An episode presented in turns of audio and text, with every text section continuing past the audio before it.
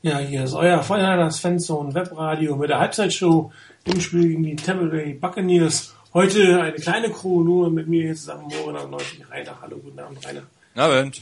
Ja, ein äh, Spiel, was relativ äh, harmlos, was das harmlos relativ ähm, äh, langweilig, würde ich mal sagen, anfing nicht wirklich viel zu sehen auf beiden Seiten. Ähm, hat nachher am Ende dazu geführt, dass ich dreimal meinen Text für diese Einleitung verändern musste. Einmal wollte ich sagen, ich finde den Niners äh, mal wieder nicht in der Lage, einen Touchdown in der Two-Minute-Offense äh, zu erreichen. Dann wollte ich sagen, ja, die Defense hat es nochmal gehalten, jetzt können wir gleich nochmal scoren und das den Sack zumachen. Und jetzt muss ich sagen, steht wieder wie vorher, zehn Punkte nur vor. Äh, die Defense hat äh, in den letzten drei wirklich sehr, sehr schlecht ausgesehen, das muss man ja mal sagen. Dafür haben die 49ers mal wieder zwei Touchdowns in einer Halbzeit gemacht.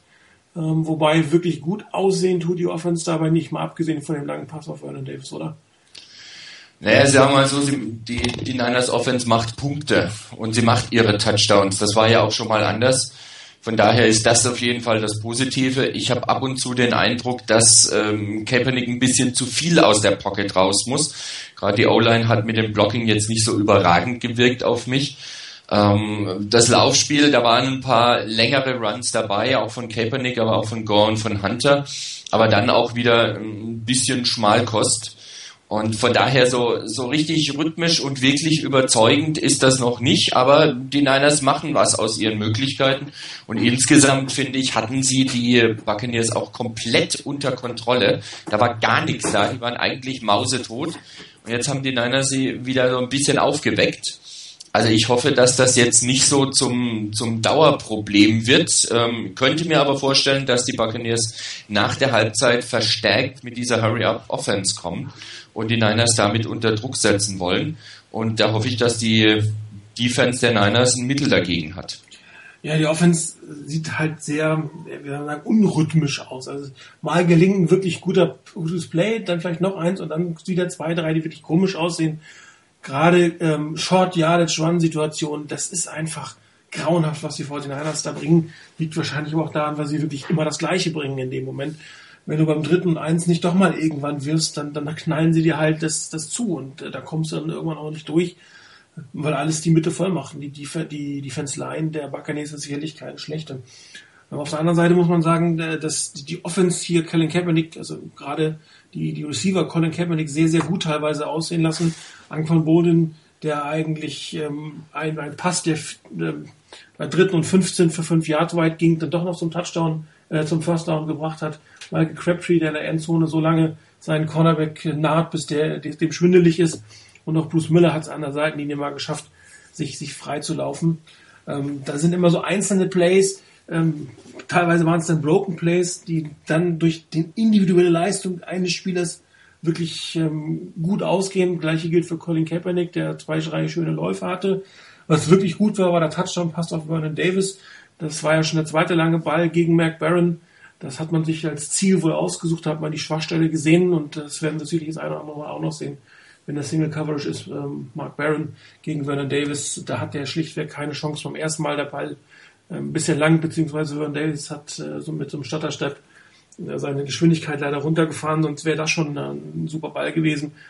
Der Pass war auch wirklich hervorragend, aber es sind halt immer nur so einzelne Dinge, die dann in dem Moment gut aussehen. Auch mal ein langer Lauf, der klappt, aber das ist so richtig rhythmisch ähm, systematisch äh, Plays ähm, aufeinander aufbauen lassen. Das fehlt leider heute komplett. Was auch auffällt, ähm, die Bälle wollen, sollen immer lang kommen. Also man sieht das ja, Colin Kaepernick guckt dann tief, holt auch groß aus. Und wenn er dann kurz werfen muss, dann kommen diese Bälle ganz, ganz komisch an. Dann hat eine ganz komische Bewegung. Und dann können die Receiver eigentlich kaum noch was machen, weil der Ball fast auf der Grasnarbe ist. Ich hoffe, äh, dass, dass sie da in der Halbzeit nochmal das eine oder andere auch in seiner Bewegung korrigieren ähm, damit die kurzen Bälle zumindest so kommen, dass man mit ihnen noch was anfangen kann. Also das ist schon schwierig, du willst lang werfen, machst dann Checkdown, wirst kurz, aber das, das sieht einfach unrhythmisch aus. Das, das führt auch diesem Gefühl, dass da nicht eins zum anderen kommt.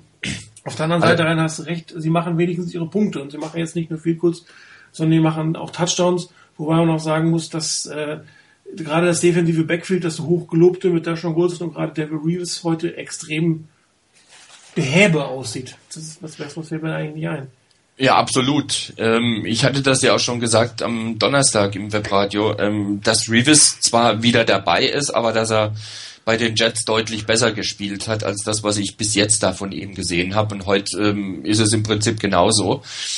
Die Niners schaffen es, ab und zu mal diese Schwächen auszunutzen. Gerade Kaepernick hat möchte ich ein bisschen rausstellen, weil der dann doch, auch wenn die Pässe, so wie du gesagt hast, vielleicht nicht so optimal sind, manchmal gerade die kurzen, aber er schafft es dann doch noch meistens, sich ein bisschen Zeit zu erkaufen und dann kommt auch noch meistens was wirklich Vernünftiges raus.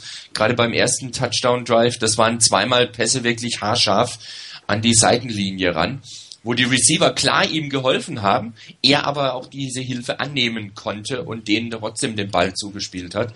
Und dann auch noch so, dass der Gegner nicht dazwischen kommen kann und dass du deine Punkte machst oder den Ball voranbringst.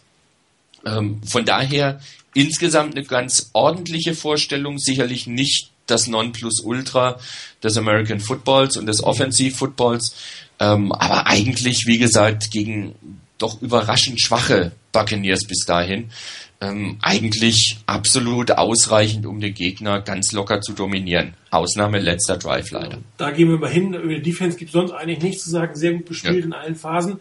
Ähm, in diesem Zwei-Minuten-Drive haben die 49ers sich dafür entschieden, mit drei, manchmal mit vier Mann den Pass-Rush ähm, aufzunehmen und die Rest in die Coverage zu schicken.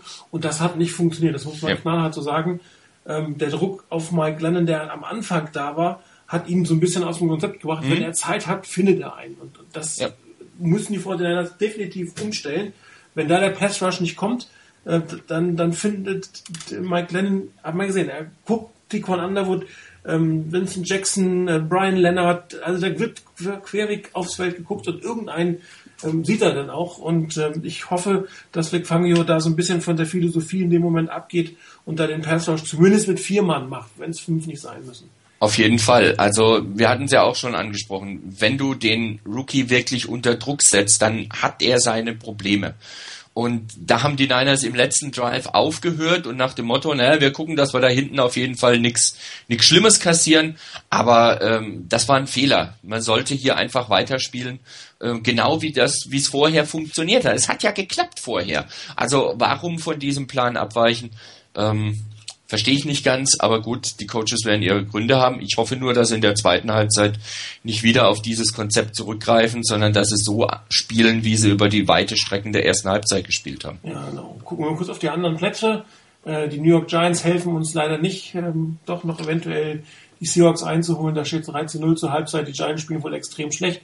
Zum anderen Spiel, was uns sehr interessiert, führt Minnesota gegen Philadelphia wenn das so bleibt, äh, dann sind wir dem, und das Spiel auch so bleibt, dann sind wir dem Playoffs doch sehr, sehr nahe gekommen. Vielleicht kriegen wir sie sogar heute Nacht, wenn Arizona Tennessee verliert. Ansonsten bleibt mir noch die Frage, wie geht's aus, Rainer?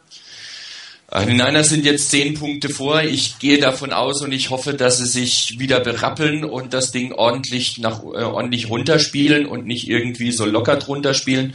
Von daher im Moment zehn vor, sagen wir mal am Schluss 14 vor. Ja, ich bin ein bisschen mutiger. Ich glaube, das war so ein Strohfeuer der Buccaneers. Das diesmal mit 20 vor werden wir das Spiel gewinnen. Vielleicht bin ich diesmal zu optimistisch. Wie es ausgegangen ist, hören wir, äh, sehen wir heute. Wir sprechen wieder darüber nächsten Donnerstag im regulären Webradio. Heute noch euch viel Spaß beim Schauen. Danke, Rainer, fürs Mitmachen.